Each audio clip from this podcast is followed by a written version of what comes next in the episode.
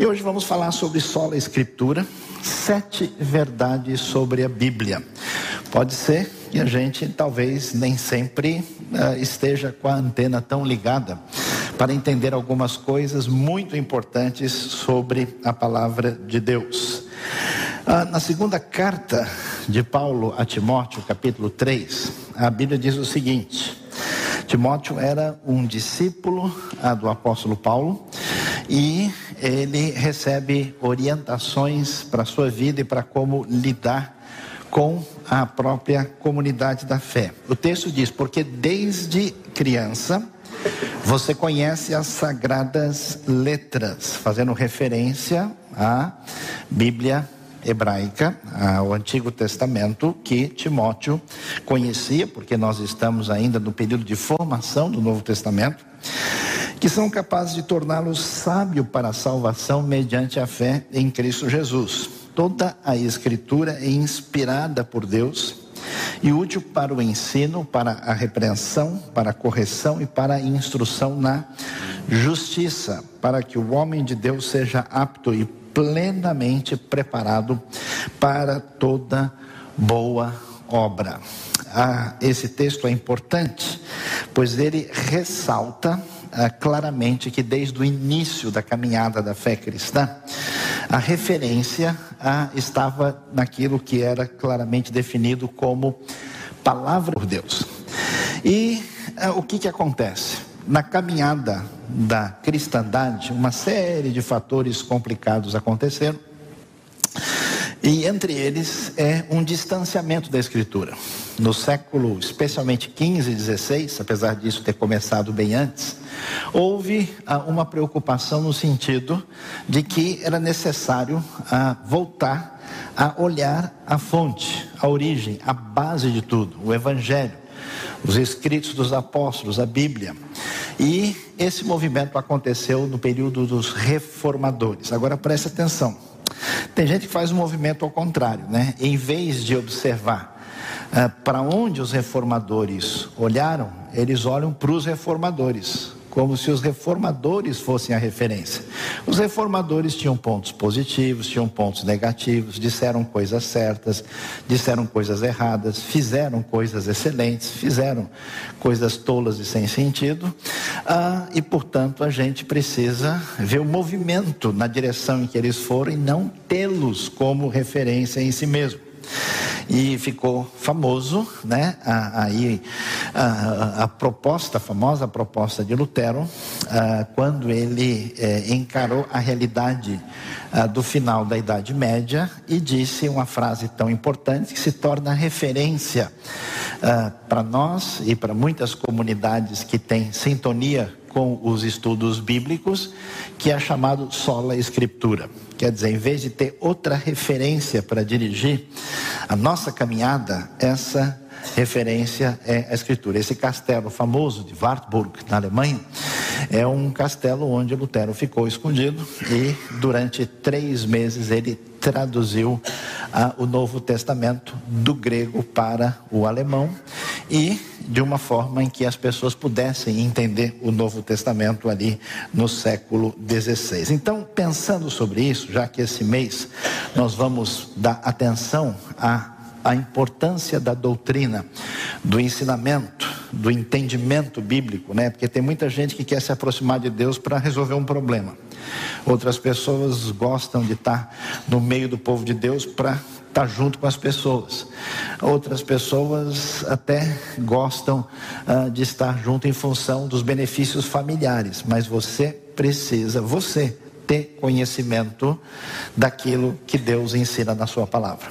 E o que, que a gente vai encontrar? Os reformadores foram unânimes em dizer essas cinco frases em latim: sola escritura, sola graça, sola filho, solos Cristos, solo Deu glória, que, claro, dá para entender, somente as escrituras, a graça, a fé Cristo e somente a Deus seja a glória, e nenhuma pessoa ou instituição humana.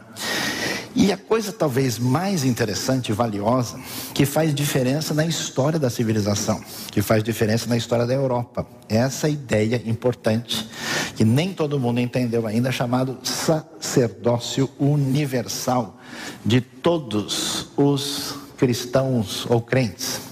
O que significa isso? Significa que ninguém precisa de outra pessoa para ter acesso a Deus.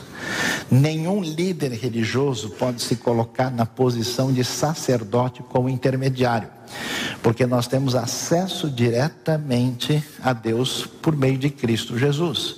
Você tem acesso à palavra de Deus por meio das Escrituras e você tem a responsabilidade como sujeito da história, agente responsável pela sua vida, de caminhar para suas próprias pernas. Não existe um paternalismo espiritual e nem existe uma burocracia política celestial que para falar com Deus tem que passar no escritório de alguém.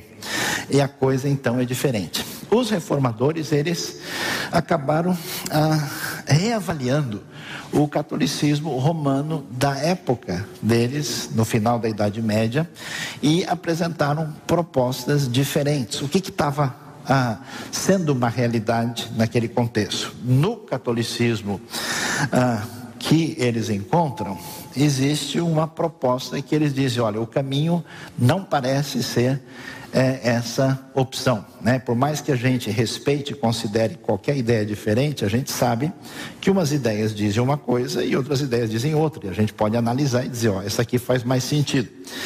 A ideia era o primado do bispo de Roma e o papado, ou seja, a ideia de que existe uma centralização do poder religioso que os reformadores disseram: não, não, isso não pode estar numa pessoa ou numa instituição, porque está na Escritura. A ideia de que a igreja estava acima da Bíblia. A ideia católica histórica era o seguinte: a Bíblia é boa? É ou não é? Quem é que sabe? É a igreja. Por quê? Porque a autoridade final está na instituição. Se a instituição achar que a Bíblia está mais ou menos boa, ela tem direito de fazer as alterações, de acrescentar, de tirar, de colocar no plano A, B ou C. Os reformadores dizem não era assim no princípio. A igreja é boa, a Bíblia que sabe se ela está boa ou não. A autoridade é invertida. A base é a escritura e pela escritura a gente avalia o restante. Na tradição católica a coisa se inverteu e caminhou numa direção diferente. Por isso, a tradição católica desenvolveu uma ideia, que é uma ideia teológica, não quer dizer é, que o Papa não tenha nenhum erro como pessoa, quer dizer que enquanto ele legisla em nome de Deus, não se discute. Isso é chamado de infalibilidade papal. Né? A, a, a, o discurso ex cátedra, ele é indiscutível, é considerado de, doutrinariamente ah, como referência. Ah, o grande problema que a gente levanta, porque é que os reformadores foram numa outra direção, é que a história da tradição da igreja medieval e as mudanças que elas ah, tiveram vai sugerir que essa autoridade é questionável. Por exemplo, num determinado momento, a igreja reagiu de uma forma diante, por exemplo, da ciência. Depois de um tempo, reagiu de uma maneira completamente distinta. Num determinado momento, a igreja disse ah, uma palavra extremamente negativa e ruim contra os judeus. Depois de uns anos, ela mudou esse discurso. A mesma maneira foi em relação às outras tradições cristãs. Depois mudou. Então a pergunta é: se de fato a igreja ou qualquer igreja tem alguma autoridade especial, como é que isso se estabelece se cada século ela tem uma, uma ideia diferente sobre o assunto? A ideia ah, de que a gente não só não tem acesso diretamente a Deus, mas a gente precisa ser ajudado por outros intermediários. Então, historicamente, houve ah, a figura de Maria no Novo Testamento é muito respeitável, uma pessoa extraordinária, mas nunca houve a sugestão de qualquer adoração ou veneração de Maria ou Miriam, a mãe de Jesus. Nunca houve a ideia de santos, de imagens de pessoas da fé cristã. No Novo Testamento mesmo aparece o Pedro famoso, né, muito conhecido na no nossa uh, realidade como São Pedro.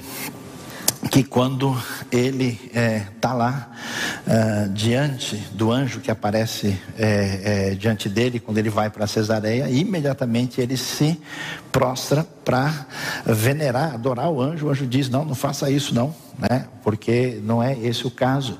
Ah, ah, Cornélio, desculpa, estou invertendo a informação aqui. Cornélio faz isso para tentar venerar Pedro, Pedro rejeita, e o apóstolo João tenta venerar o anjo no Apocalipse, isso também não é aceito. Portanto, essa realidade não funciona assim. E outra ideia diferente é que com o tempo a igreja valorizou tanto o ritual que ela dizia que o ritual tinha poder quase mágico nele mesmo. Por exemplo, na pessoa toma comunhão e se afirma que o corpo físico de Cristo está ali. E que a pessoa recebe uma graça especial, diferente, e isso é chamado de sacramento. Aí os reformadores dizem: olha, isso não pode ser desse jeito, porque a gente não encontra esse tipo de raciocínio no Novo Testamento.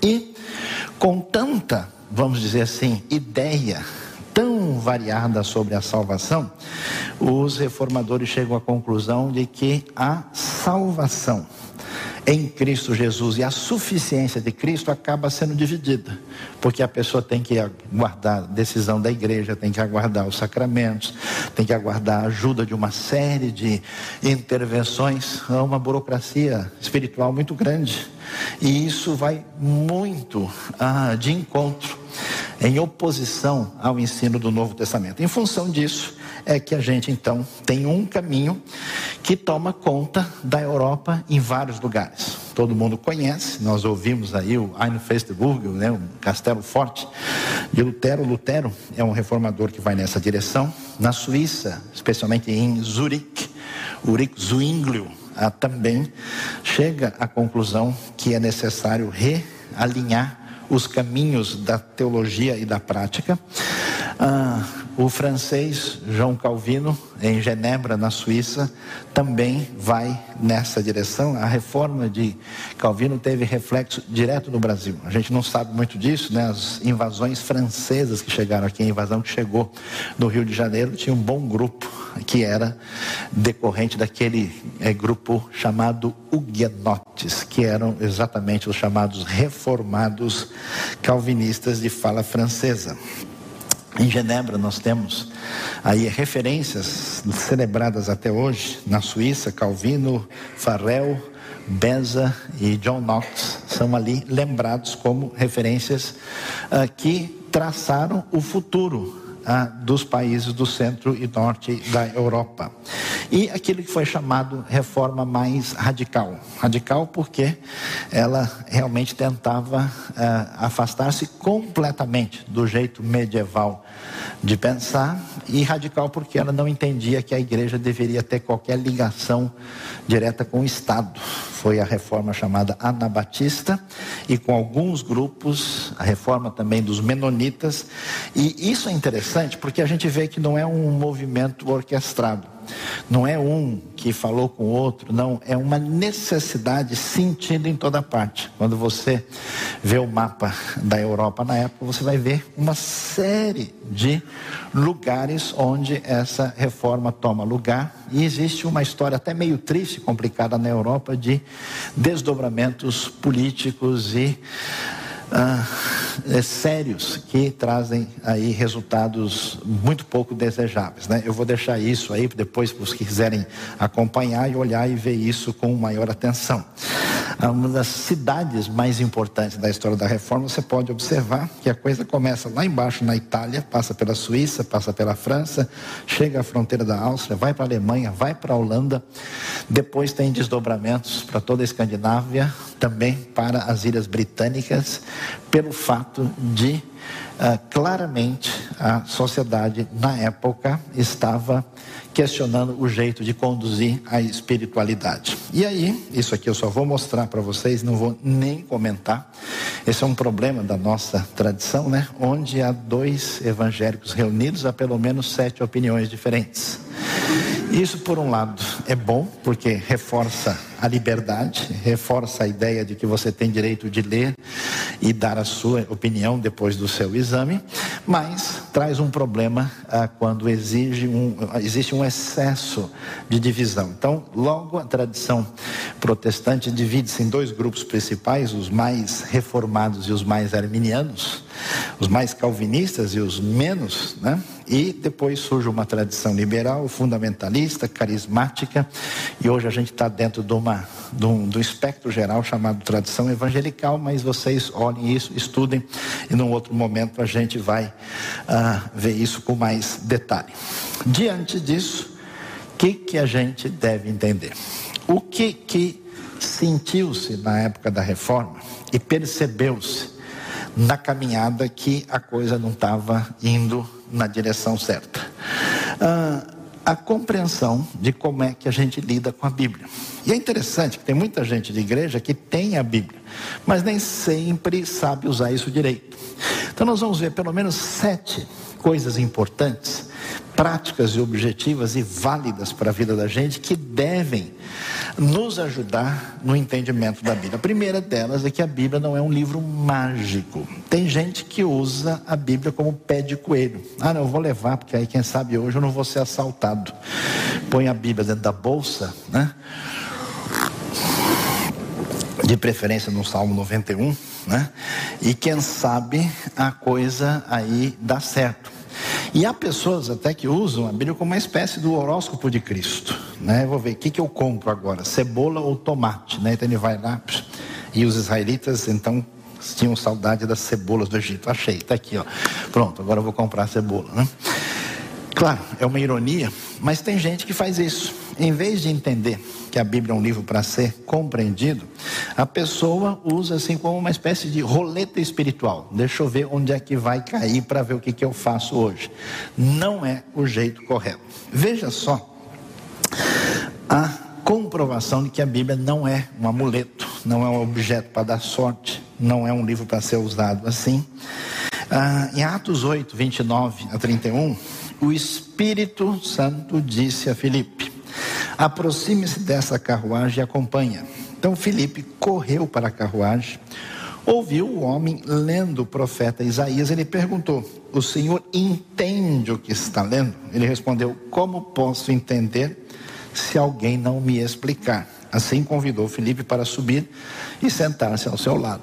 Então, como é que se lida com a Bíblia desde o começo da história da igreja. Lendo e entendendo, veja que mistério impressionante. Né? Não se tratava, né? O senhor está lendo alguma coisa aí? Então, ó, fecha o olho, chupa o dente, levanta a mão para cima que o senhor vai entender. Não, Felipe não respondeu isso.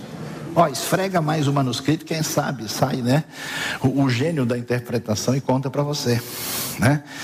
Não faz isso. Ele diz: é necessário que se entenda e é necessário que se explique. Portanto, nenhuma pessoa sensata, sóbria e que use a Bíblia com responsabilidade pode ou deve tratar a Escritura como um livro mágico. São manuscritos que foram escritos em hebraico, aramaico e grego e que são entendidos quando a gente lê corretamente e entende o significado dessas palavras.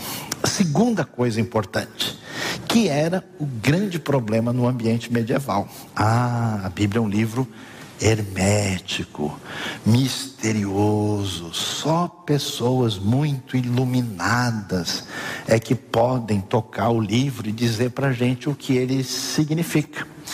Havia a ideia que só a interpretação oficial da instituição religiosa é que podia ser considerada. Ninguém podia nem fazer pergunta ou questionar. Isso era inaceitável. E o que, que a gente vai descobrir, que é uma coisa tão importante e que traz uma revolução na história da educação na Europa. Por exemplo, você vai ver que Lutero tinha como grande uh, companheiro uh, de trabalho um homem chamado Philippe Melanchthon. Melanchthon vai desenvolver um método de educação que vai ser a referência para a educação europeia toda, por causa do conceito de que todo mundo é igual, todo mundo está numa mesma situação, ninguém é melhor do que ninguém. Não é porque o sujeito se diz sacerdote, clérigo, que ele necessariamente vai entender o que está escrito aqui. O que existe é o texto, e o texto tem que ser lido e entendido com responsabilidade. Por isso, aí você vai ver, né, como a coisa ah, funciona. Qualquer, quem é que vai explicar a Bíblia para você? Você. Ah, mas como? Eu não sei. Aprenda. Ah, mas eu não tenho esse conhecimento. Está na hora de ler. Ah, não, mas o pastor explica para mim. E se ele errar? E se ele tiver informação equivocada? Ah, mas o Saião estudou muito. Mas vai que ele travou nas quatro horas, está precisando de uma oração forte e o negócio está feio. Ou seja, você tem a responsabilidade de caminhar. Olha a proposta da Escritura. Quando Paulo sai anunciando o Evangelho, e ele está na segunda viagem missionária, e ele vai passar por uma cidade chamada Bereia. Atos 17, 11 diz o seguinte: os bereanos eram mais nobres do que os tessalonicenses, pois receberam a mensagem com grande interesse, fazendo o quê? Examinando todos os dias as escrituras para ver se tudo era assim mesmo. O ambiente mais fácil de manipular as pessoas e levá-las para a direção errada, inclusive até para suicídio, é o ambiente religioso. Então, se você não tiver a responsabilidade de você prestar atenção, estudar, ler e compreender e raciocinar com a sua mente na Escritura, você corre o risco de trocar gato por lebre e se dar mal. Todo mundo pode entender a Bíblia. A pessoa não precisa ser mágica, nenhuma espécie de criatura fora do normal para entender o texto. Ele tem que ter a compreensão do que está lá e compreender adequadamente o que a gente vai falar na sequência. Terceira coisa importante: a Bíblia, ela se apresenta como um livro diferenciado. Todos os livros têm coisas boas e outras não tão boas, tem acertos e desacertos. Quando os autores escrevem, eles dizem: Olha, isso aqui eu não estou escrevendo porque deu vontade. Isso aqui eu não estou escrevendo porque eu estou achando que é uma ideia boa. Ele diz: Não, Deus mexeu comigo e essas palavras, hum, conforme o texto de 2 Timóteo que a gente leu, o grego diz lá, theopnestos, são literalmente sopradas por Deus. São literalmente inspiradas, ou seja, a autoridade por trás do texto é, conforme a própria Escritura, a autoridade que vem de Deus. Então veja 2 Pedro, capítulo 1, verso 20 e 21. Diz o texto assim: Antes de mais nada, saibam que nenhuma profecia da Escritura provém de interpretação pessoal. Pois jamais a profecia teve origem na vontade humana, mas homens falaram da parte de Deus, impelidos, impulsionados, motivados pelo Espírito Santo. Então você pode pensar: será que é assim? Se não for assim, a Bíblia está enganando. Se for assim, você corre perigo se você for numa outra direção. Quem será que está certo? Você ou a Escritura? Que tem atravessado os séculos e mudado a história humana como nenhum outro documento já fez. Consequentemente, sendo a Bíblia inspirada por Deus e trazendo ela que a gente chama da história da fé e da salvação, ela é a referência, ou como alguns preferem dizer, a regra de fé e prática. Para todo discípulo de Jesus, a ideia é que a maneira que eu vou conduzir a minha vida é a partir de um parâmetro. Que parâmetro é a Escritura Sagrada? Por isso que fica um pouco estranho quando a gente percebe gente que tem uma caminhada cristã razoável, de 5, 10, 15, 20 anos, você percebe que essa pessoa não é séria. Porque ele não sabe nada da Escritura. Ele fala o nome de Deus. Ele usa o nome de Jesus para dar sorte. Ah, olha, esse, tem um buraco aqui na estrada. Em nome de Jesus vai dar tudo certo. Mas ele não tem interesse em saber qual é a diretriz que Deus dá. Como é que a gente deve lidar nos negócios, na família, na vida, nos conflitos, na hora que alguém nos ofende, assim por diante.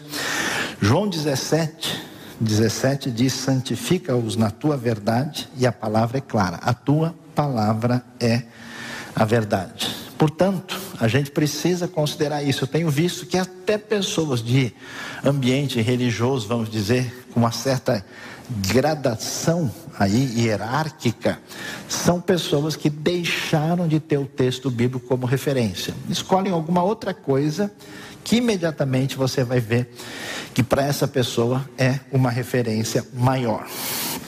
A pergunta que a gente faz então é essa, né? Qual é o fundamento da fé? Descobriu? Como é que você dirige a sua vida? Só tem três opções. Ou você acha que o fundamento está na instituição, é o que se fazia no, no, período medieval. Como é que eu sei o que é a verdade? Instituição, o que, que é a verdade? É isso, então eu vou fazer. Ou, se o sujeito não aceita a autoridade da instituição, ele vai chegar à ideia mais, entre aspas, brilhante possível a maior autoridade do universo sou eu. Eu me lembro uma vez conversei com um rapaz, ele estava todo cheio de ideias diferentes na cabeça. Ele falou: Eu não posso aceitar dirigir a minha vida ah, e as minhas decisões e as minhas ideias teológicas por um mero livro onde está escrito as coisas. Eu falei, é mesmo? Que interessante. Então me diga, como é que você decide a sua caminhada de fé e a sua espiritualidade? Aí ele disse, eu decido a partir da minha própria experiência. Eu falei, que legal. Aqui tem um registro de dezenas, centenas e milhares de experiências que fizeram parte da comunidade da fé, atravessaram grupos diferentes, temos uma diversidade impressionante de autores. Esse material conquistou o coração das pessoas, mudou a história da civilização, do mundo ocidental, da história humana, mas sem dúvida, a sua experiência é muito superior a tudo isso. Parabéns, Deus abençoe. Ele ficou meio sem graça, ficou procurando o wireless para ver se a internet tinha caído, mas ele finalmente pensou: que nível de arrogância alguém pode ter quando ele diz: Eu me amo, não posso mais viver sem mim. Eu me basto, eu sou a minha referência. Então, ou você define a instituição, ou você anda pela sua própria cabeça, ou você considera a reivindicação da Escritura que diz: Eu sou autoridade e ela tem história nessa direção. Esse livro, que se apresenta como verdade, como palavra inspirada de Deus, ele se apresenta como revelação de Deus. Qual que é o sentido disso? Revelação quer dizer um descobrimento.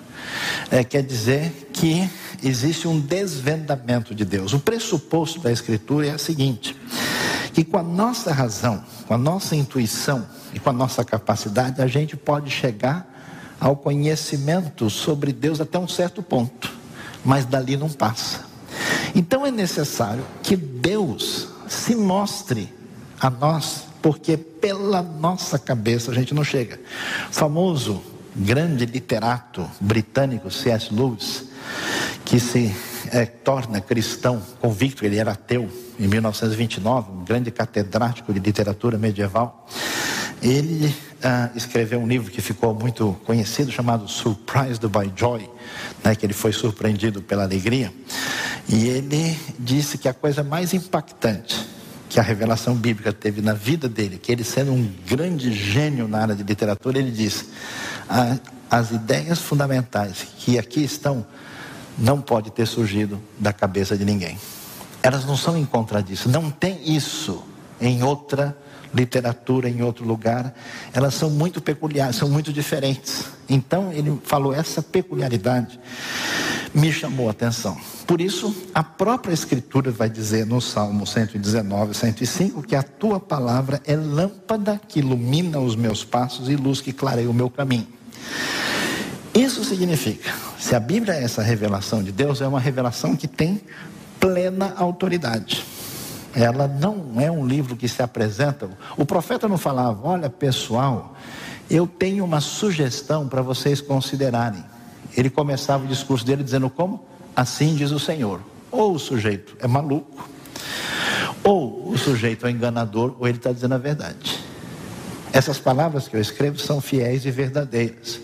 Ó, isso que eu estou dizendo, o apóstolo Paulo diz: eu nem merecia ser apóstolo, eu nem queria estar aqui nessa posição, mas o que eu estou escrevendo é verdade, e ai de mim se eu não falar para vocês.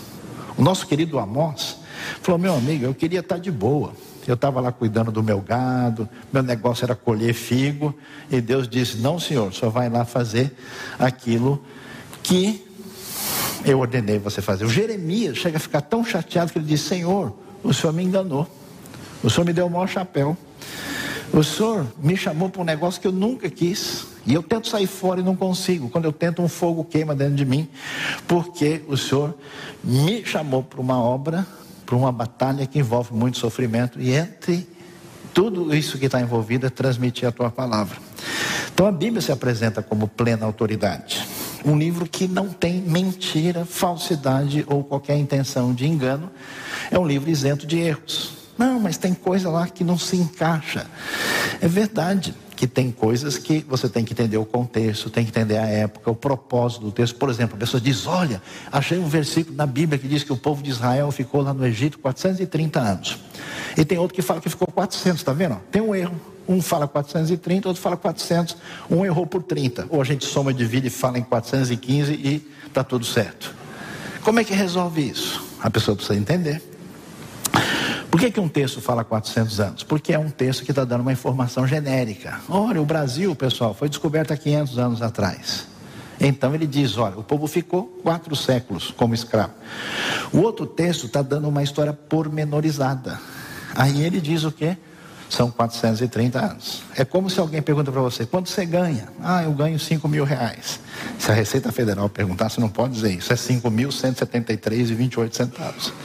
Depende do propósito do texto. Então, muito daquilo que o pessoal diz que é complicado, quando a gente entende, a gente vai saber por que, que o texto está assim. Portanto, a Bíblia se apresenta como uma revelação confiável, uma verdade de Deus, mas preste atenção uma verdade de Deus que não é exaustiva. O que significa isso? Tem gente que não entendeu a Bíblia direito e que é um sujeito muito religioso, fala o seguinte: bom, será que eu tomo cataflã hoje? Deixa eu abrir aqui a Bíblia, porque a Bíblia fala sobre isso. Ele pode catar Jeremias, pode catar Obadias, mas cataflã não vai achar. Aí ele diz: Bom, se o cataflã não tem na Bíblia, e a Bíblia é a verdade de Deus, eu não vou tomar remédio. O que, essa pessoa está fazendo? Uma grande bobagem. Porque a Bíblia não diz que toda a verdade do universo está no texto. A verdade que é necessária para a gente entender nossa relação com Deus e com o próximo está lá. Portanto, a Bíblia deixa um espaço para que o ser humano faça ciência. Esses dias alguém falou para mim: Eu não acredito em adolescente. Eu falei, por quê? Ele mentiu para você? Não, não. Eu não aceito o conceito de adolescência porque na Bíblia não tem a palavra adolescente. Logo, isso quer dizer que adolescente não existe. Há controvérsias. A Bíblia não apresenta uma ideia de detalhamento psicológico e etário da realidade humana, porque não é seu objetivo. Então, por isso, algumas pessoas se perdem rejeitando a verdade da Bíblia e outras pessoas se perdem tentando colocar no texto que ele nunca pretendeu ensinar. A Bíblia não é um livro de fórmulas químicas, matemáticas, não tem uh, ah, H2SO4 lá no texto. Tem até tem um cheiro de enxofre em alguns versículos, mas não tem a fórmula para a gente ver lá. Esse texto bíblico, portanto, aí você vê uma página do Novo Testamento grego, uh, vai mostrar para gente que a Bíblia precisa ser estudada. Por quê? Porque você pode ser gente boa, ter um bom coração, ser uma pessoa sincera, orar muito e vai entender errado. Porque se você não entender o texto, não adianta a sua boa vontade, você vai meter os pés pelas mãos e compreender equivocadamente. Segundo Pedro 3, 15 e 16, já advertia para isso no tempo do apóstolo Pedro. Olha o que ele diz. Tenham em mente que a paciência do nosso Senhor significa salvação, como também o nosso amado irmão Paulo lhes escreveu, com a sabedoria que Deus lhe deu. Ele escreve da mesma forma em todas as suas cartas, falando nelas desses assuntos. Olha lá. Suas cartas, atenção, contêm algumas coisas difíceis de entender. Ó, nós na fita aí lendo Paulo, tá vendo? Coisas difíceis de entender os, as quais os ignorantes e instáveis torcem, como também o fazem com as demais escrituras, para a própria destruição deles. Ou seja, a Bíblia precisa ser entendida e lida com como um livro que a gente lê para entender qual foi a intenção do autor. A gente sempre vai ter que perguntar o que é que o autor, o emissor daquela mensagem quis dizer para os receptores. Quem disse isso para quem, em que momento? Ou seja, o que, que nós temos aqui, quem está falando, por que está falando, quando falou, onde falou, como falou. Isso é muito importante. Nós temos hoje muitas boas Bíblias de estudo que qualquer pessoa pode ler e entender. Nós temos bons comentários, manuais, que são resultado da pesquisa séria, que muitos estudiosos fizeram, e a gente tem condição de entender qual é a razão daquele texto. Então, todo mundo tem a responsabilidade de crescer no conhecimento da palavra de Deus e o conhecimento que você tem e que você aprende fica com você, você cresce com a pessoa. E o desafio começa aí.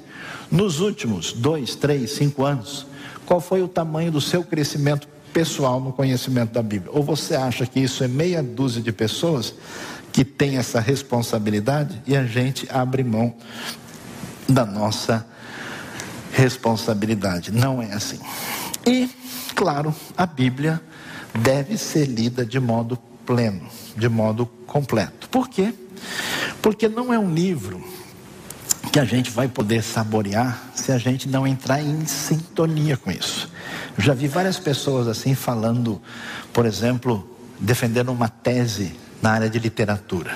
Aí você vê a pessoa, ah, eu sou apaixonado por Machado de Assis. Ah, eu, nossa, fico maravilhado a ler Shakespeare. Nossa, minha paixão é entender Goethe, né? A gente tem isso. Quando uma pessoa vai lê um autor, o que, ela faz? Ela tenta, ao máximo, entrar no universo daquele autor para, de fato, entender a razão de ser. Então, a Bíblia tem que ser lida não só com a cabeça. Não é um livro de geometria, onde a pessoa vai lá, né? Ah, não, agora entendi aqui, vou fazer o diagrama, né, das costas de Deus. Vou pegar os vários versículos e colocar aqui. Não funciona assim. O texto tem que ser lido com o entendimento mas também com o coração.